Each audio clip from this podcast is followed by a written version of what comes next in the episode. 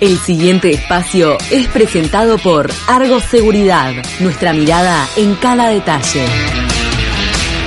Boluda, en serio, me tenés harta, dejate de hacer videos sobre Uruguay. Lo siento, pero no va a empezar eso. No.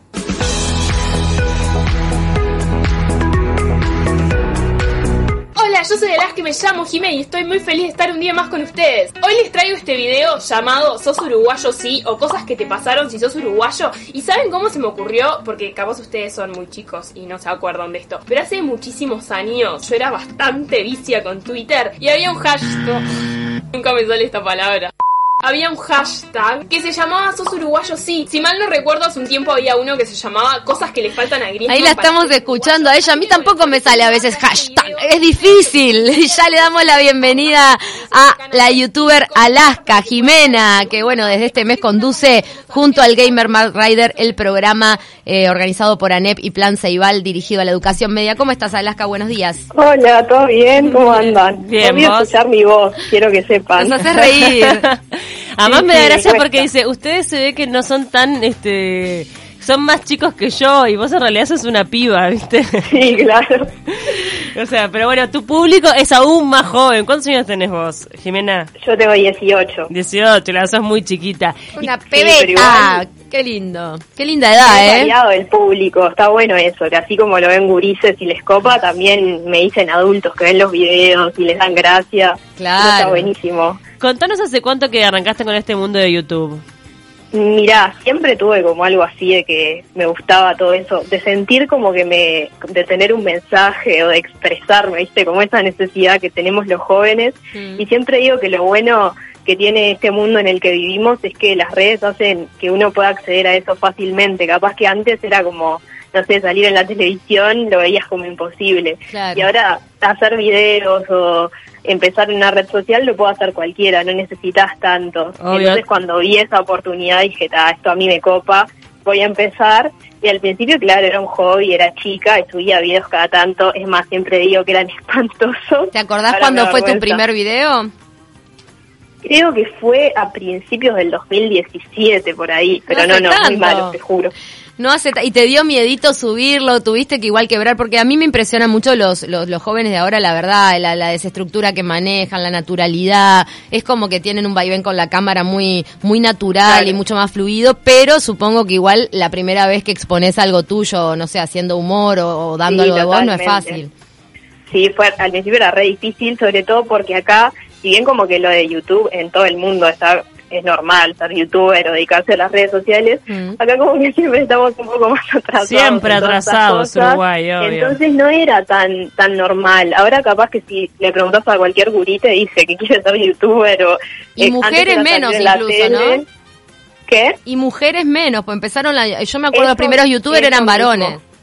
Totalmente. Entonces era como romper con todo eso y darte a conocer también es difícil.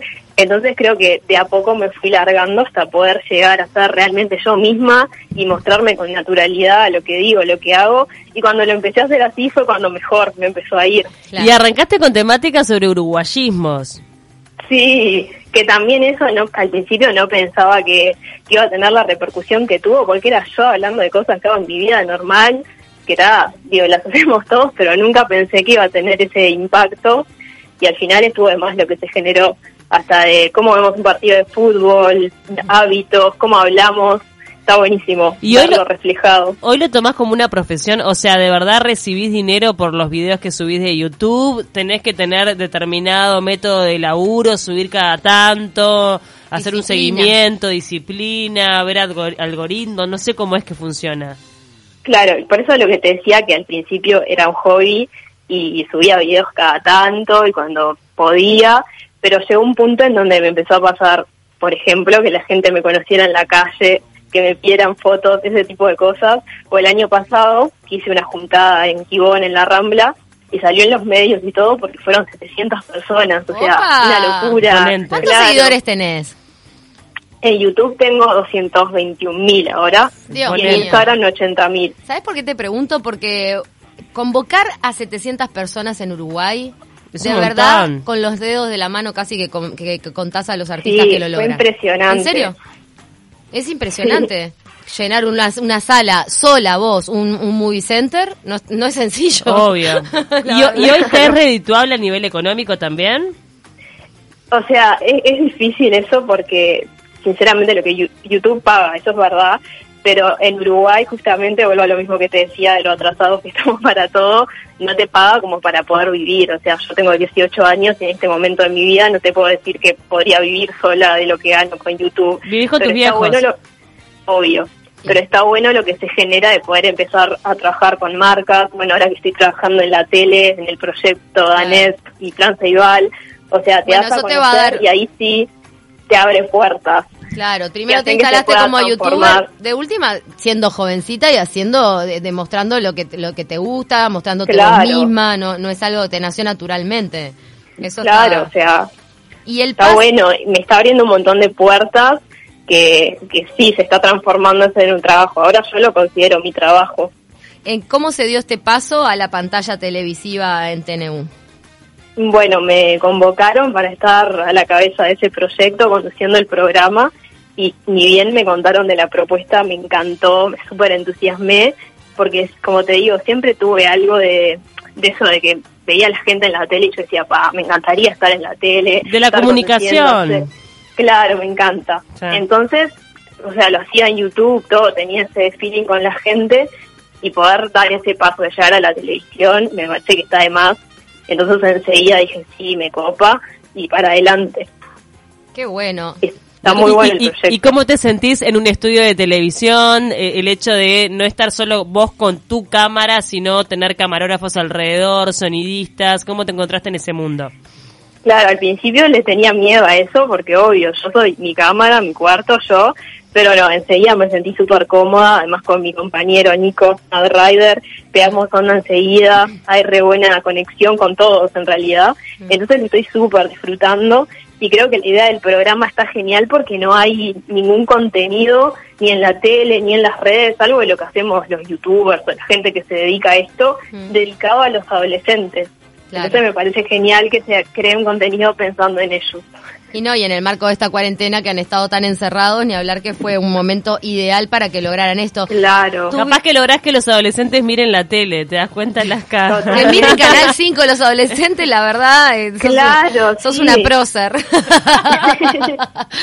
para, pero tu, video, tu video más visto tiene, ¿cuántas? Siete, ¿Cuántas dice acá? ¿Siete millones de visualizaciones? No creo. No, ¿700 mil visualizaciones? mil puede ser. 700 Tengo uno que tiene casi un millón. Y bueno, un partido de fútbol. ¿De qué se trata? Te iba a preguntar.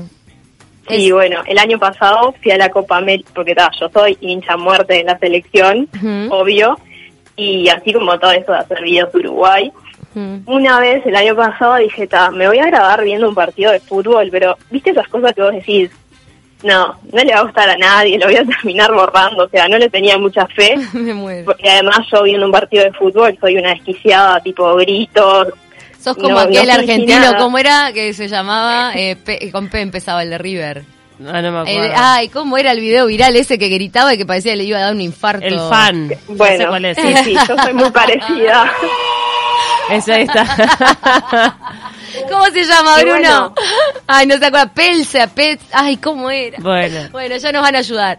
Este, ¿sos así, Alaska? Claro, soy así y tal. Y lo subí y enseguida la gente me empezó a decir como, ah, pero yo mirando un partido también soy así. O eso de identificarse. Y también me pasó, que siempre lo cuento porque es una locura, que ese video era viendo un partido de Uruguay con Perú y se llenó mi canal de gente peruana y gente de otros países como que trascendí de solo ser la youtuber uruguaya, sino que me empezaron a conocer en otros lugares. Y el año pasado hice un viaje a Perú con una amiga y cuando llegué a Machu Picchu, un peruano me pidió una foto. Me ah, una youtuber, no sé qué.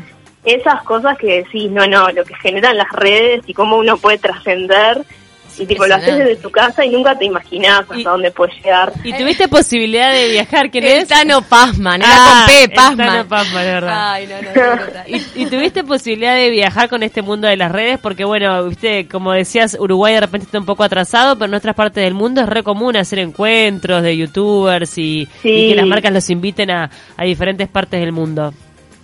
Hasta ahora no, no de esas cosas o que me inviten, pero por ejemplo eso que siempre quise viajar y después de trabajar un montón en esto pude pagarme ese viaje a Perú o cosas así, ahora estoy trabajando también con una agencia de viajes por todo esto, ¿no? Por ser youtuber. Así que Entonces, bueno. de a poco se me, claro, se te va dando que más me encanta viajar. Y sí, qué divino, que se te abran las posibilidades así. Sí, total. La ¿Y- verdad que... ¿Y tu familia? Bien, banca bien, porque digo, de repente, ¿qué querés hacer cuando seas tipo la típica? ¿Vas a entrar a la facultad? ¿Qué, vas, qué querés hacer? ¿Y vos, youtuber o tenés otro plan? No, yo siempre fui muy estudiosa, tipo soy soy la nerd, siempre fui la nerd de la clase. Es la nena Voy a la facultad también. Pues estudio ¿Qué estudias? Ciencias sociales, Ah. aunque todo el mundo me dice que por qué no estudio comunicación. Sí. Es obvio, tenés que estudiar comunicación vos. Y ahora lo estoy pensando un poco, pero sí, a veces me cuesta un montón. Eh, ahora con esto de la cuarentena y tener tiempo en mi casa, como que lo pude manejar bastante bien, pero si no, combinar facultad y mi trabajo se me hubiera hecho imposible porque es mucha cosa. Capaz la gente cree que es como muy sencillo y en realidad no. A mí hacer un video me lleva 15 horas editarlo nomás. Bueno, eso te iba a Entonces- preguntar, estás eh, más de 10 horas a veces editando un video, o sea Sí. que el para el dinero que sacás realmente invertís mucho tiempo, ¿no es que- Claro, total. ¿Y por qué te lleva tanto tiempo? ¿Sos muy detallista, muy perfeccionista? Bueno, porque a mí me encanta como meter efectos o textos, que creo que más allá de todo lo que uno pueda aportar desde el sentido del humor o cómo lo comunico, creo que esos recursos también, o meter Sí. una imagen, viste, una referencia, creo que resuma Le y hace que el video quede más gracioso. Obvio. O sea, le metés cabeza, lo trabajás. ¿Qui- ¿Quién es tu youtuber referente? Pa, no, no consumo muy- eso siempre que lo digo me dicen, no, tiene que ser ¿No toda. consumís Pero a otros no, youtubers? mm, mm, que hacen lo mismo que yo, tipo así contenido que es más como entretenimiento, no. Pero me imagino que Pero de- el que arranca otra semana en Uruguay te Cu- gusta. Cuando era chica, sí, antes de empezar yo, miraba a los que eran conocidos acá, Dosoa, gente así. Y de otras Pero no, y de otro estilo, tampoco miras nada. No, no tanto.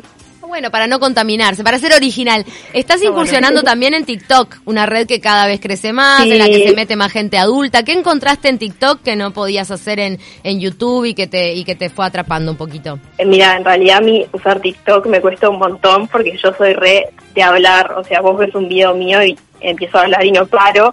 Y TikTok es todo lo contrario porque son videos que máximo pueden durar un minuto Sí. y la mayoría son, vos entras al inicio de TikTok y son videos de 15 segundos. Entonces es como bastante más difícil llevar un mensaje o algo a TikTok.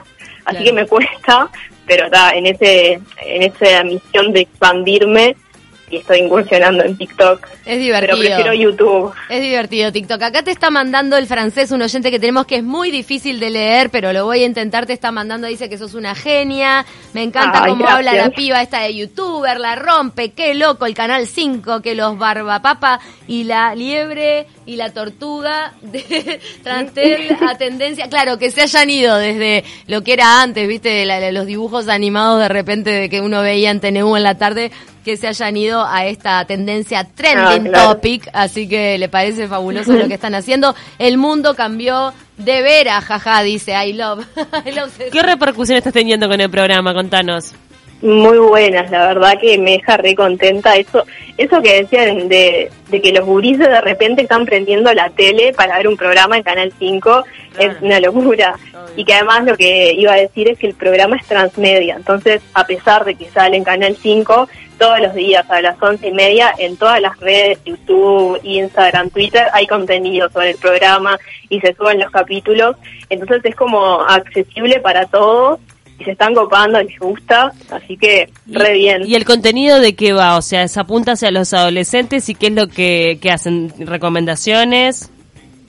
Tiene un trasfondo educativo, o sea, siempre estamos tratando como investigando sobre ciertas temáticas o cosas, pero también cuenta una historia de un hilo conductor, que estamos en un salón donde fuimos citados por un mensaje misterioso, y, ta, y toda la O historia. sea que, que hay una eso. parte actoral también que te exige. O- obvio, obvio, total. Me parece que has logrado una proeza que llevar a los, a los jóvenes de nuevo a la pantalla. Así que la verdad que Alaska te, te mandamos un beso enorme, muchas felicitaciones y, y bueno, que sigas creciendo en este rol de youtuber, que te siga la gente. A mí me parece formidable, me da como quien dice envidia sana de, de lo que es el nuevo mundo y las posibilidades que trae. ¿De qué barrio sos, Jimena?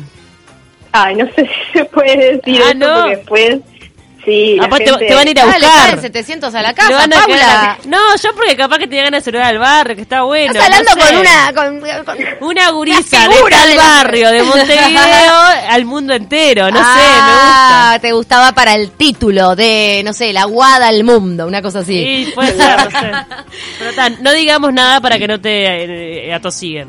Bueno, Sí, igual felicitaciones. creo que ya saben, pero está, por las dudas. Ya lo Hay averiguaron. cuidadoso con internet porque como te ven un montón de gurises que son un amor, loquitos sueltos ahí en todos lados. Obvio. Tal cual, muy- gente, gente, que, gente que se fanatiza. Bueno, me alegra, Alaska, te felicitamos de nuevo porque esto es fruto de tu Muchas talento. gracias. Así que adelante con todo lo que tengas para seguir Muchas mostrándole al gracias mundo. por el espacio. te mandamos un beso. Genios.